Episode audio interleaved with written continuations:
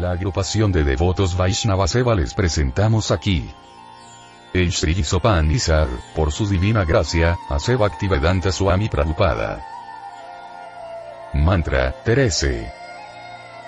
Anyadeva Sambhavad, Anyada Ahura Sambhavad.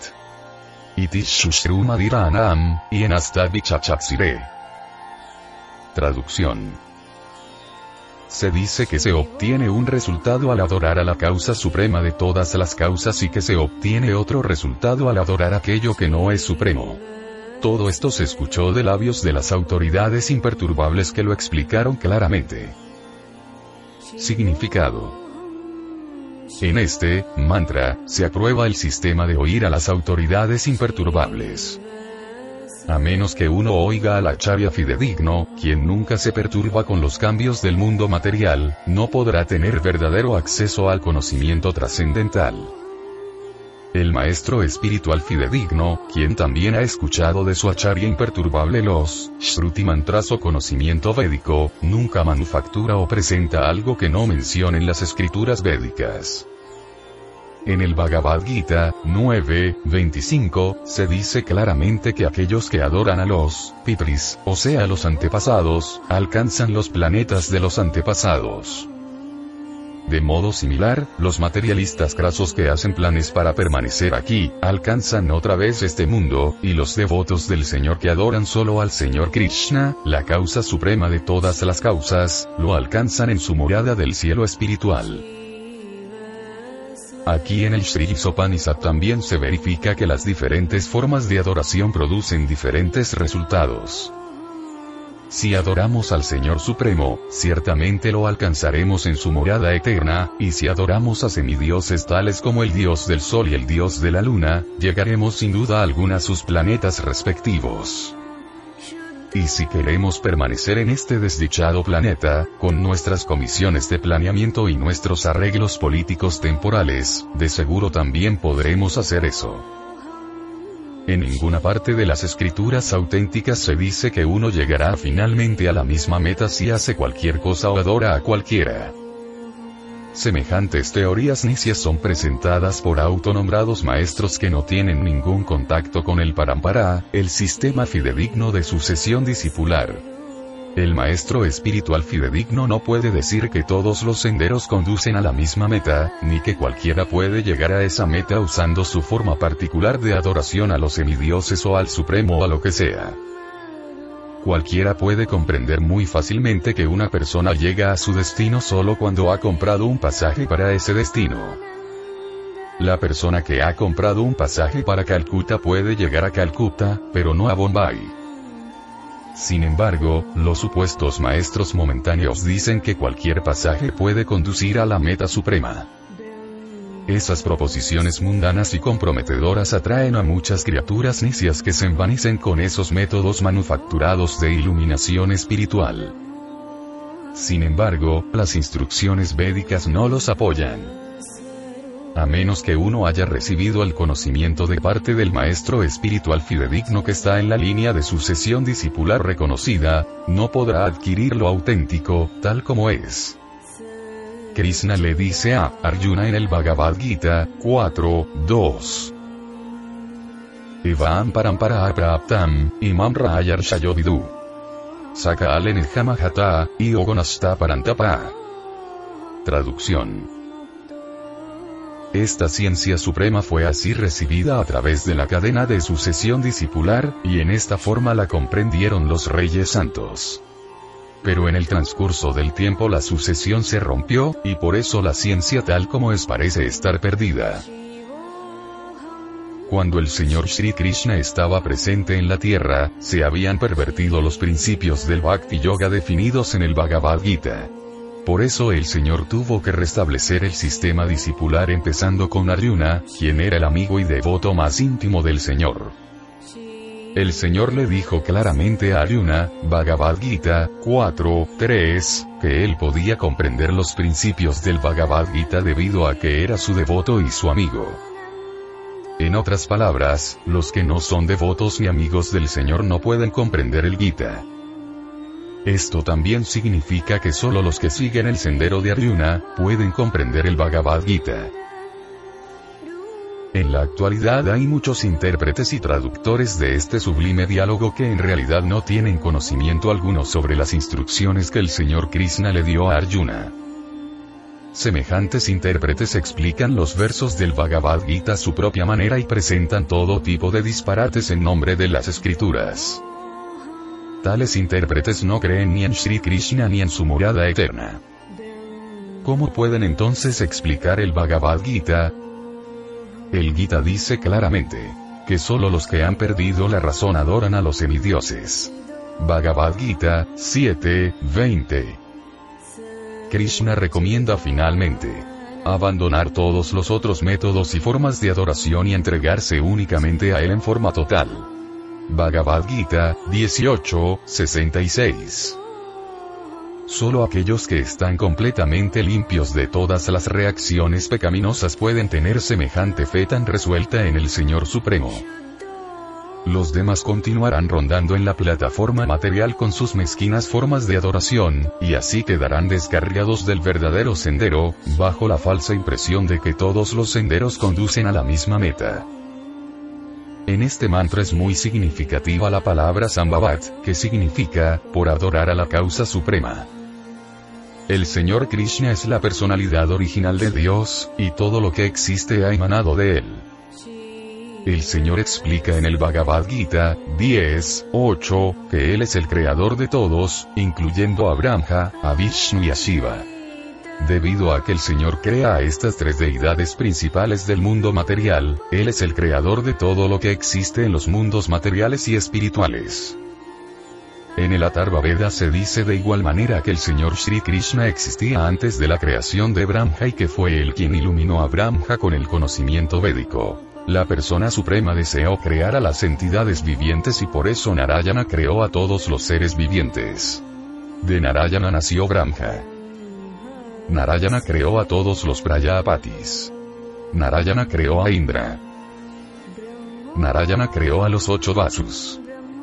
Narayana creó a los once Rudras. Narayana creó a los doce Dityas. Ya que Narayana es la manifestación plenaria del Señor Krishna, Narayana y Krishna son exactamente lo mismo. También hay otras citas posteriores afirmando que ese mismo Señor Supremo es el hijo de Devaki. Sripada Shankaracharya, también ha aceptado y confirmado la infancia de Sri Krishna junto a Devaki y Vasudeva, y su identidad como Narayana, aun cuando Shankara no pertenece al culto Vaishnava o personalista. El Atharva Veda también declara. Al principio únicamente existía Narayana, cuando no existían ni Brahma, ni Shiva, ni el fuego, ni el agua, ni las estrellas, ni el sol, ni la luna. El Señor no permanece solo sino que crea cuando así lo desea. Se afirma en el Moksha Dharma. Yo creé a los Prayapatis y a los Rudras. Ellos no me conocen completamente porque están cubiertos por mi energía ilusoria. En el Varaha Purana también se afirma. Narayana es la suprema personalidad de Dios, y de él se manifestó el Brahma de cuatro cabezas, y también Rudra, quien más tarde se volvió omnisciente. Toda la literatura védica confirma entonces que Narayana, o sea Krishna, es la causa de todas las causas.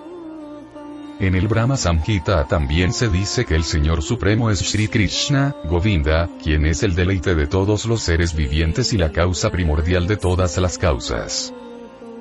La persona verdaderamente erudita sabe esto a partir de los testimonios presentados por los grandes sabios y los Vedas. De esta forma, el hombre erudito decide adorar al Señor Krishna aceptándolo como la totalidad existente. A las personas que se aferran únicamente a la adoración de Krishna se les llama, Buddha, o sea realmente eruditas. Esta convicción se establece cuando uno oye con fe y amor el mensaje trascendental de la charya imperturbable. No es posible convencer acerca de esta simple verdad a alguien que no tiene ni fe ni amor por Krishna. El Bhagavad Gita, 9, 11, describe a los infieles como mudjas, tontos o asnos. Se dice que los mudjas se mofan de la personalidad de Dios porque no han recibido conocimiento completo de parte de la charya imperturbable. Alguien que se perturba con el torbellino de la energía material, no es competente para convertirse en una charya. Antes de oír el Bhagavad Gita, Arjuna estaba perturbado por el torbellino material, o sea, por el afecto hacia su familia, su sociedad y su comunidad. Arjuna quería volverse así un filántropo, un hombre no violento de este mundo. Sin embargo, cuando se volvió Buddha, al oír el conocimiento védico del Bhagavad Gita, que daba la persona suprema, cambió su decisión y se volvió un adorador del Señor Sri Krishna, quien había proyectado la batalla de Kurukshetra. Arjuna adoró al Señor, peleando contra sus así llamados parientes. Así se volvió un devoto puro del Señor. Esos logros solo son posibles cuando uno adora al verdadero Krishna, y no algún Krishna, fabricado por los nicios que ignoran los pormenores de la ciencia de Krishna, expuesta y descrita en el Bhagavad Gita y en el Srimad Bhagavatam. De acuerdo con el Vedanta Sutra, Sambhuta, es la fuente del nacimiento y del mantenimiento, y también es el manantial que permanece después de la aniquilación.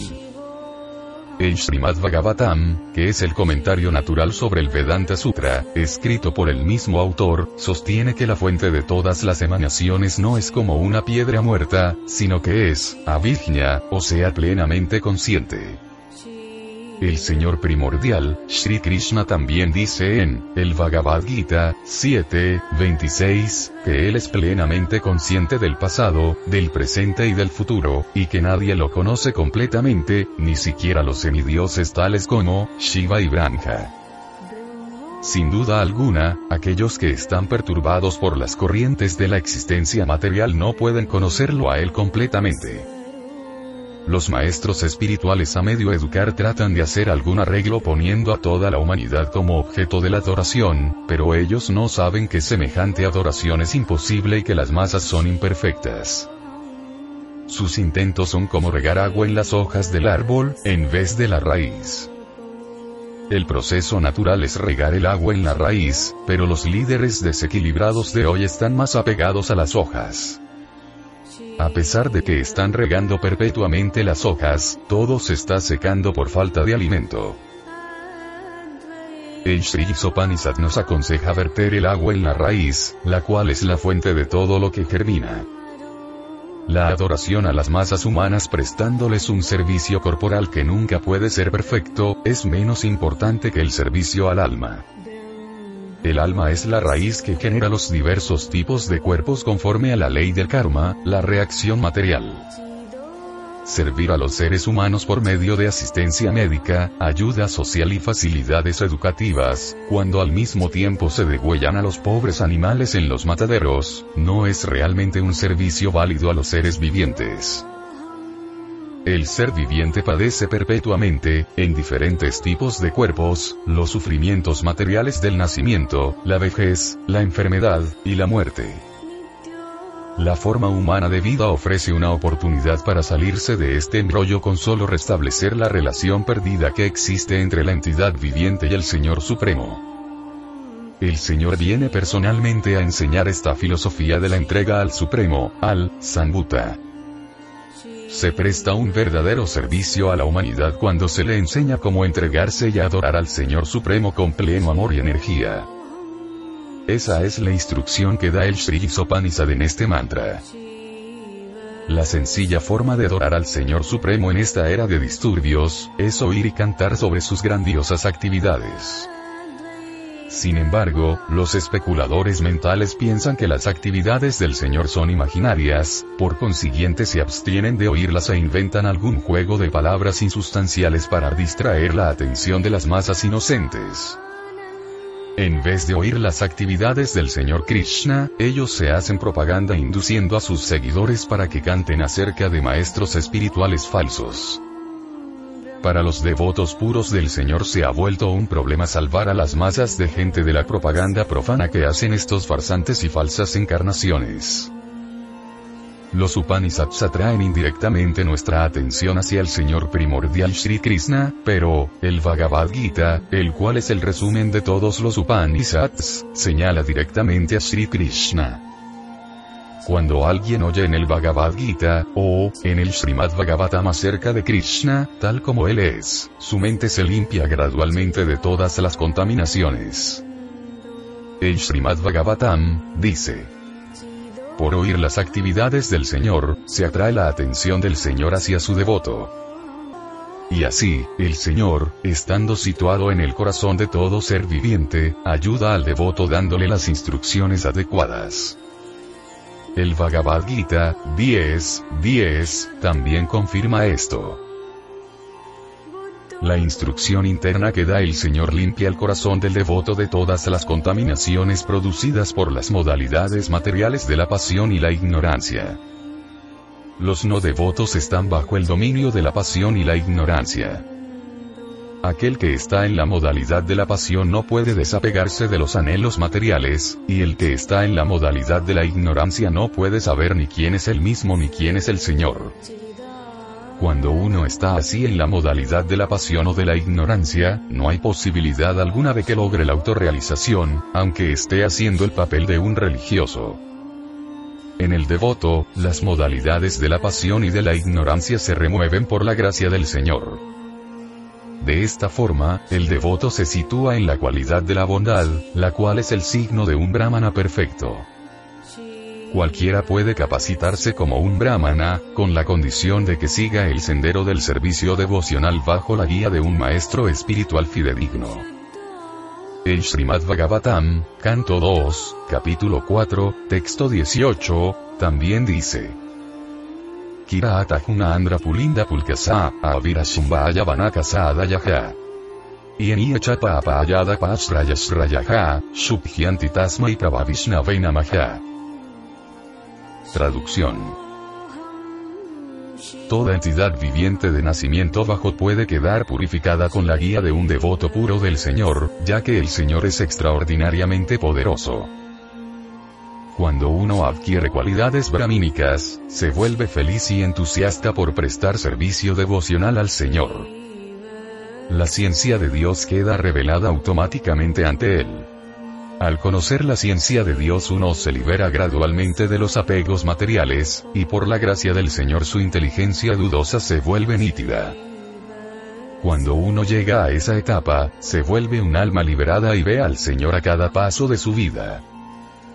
En esto consiste la perfección de Sambhavat, que se describe en este mantra.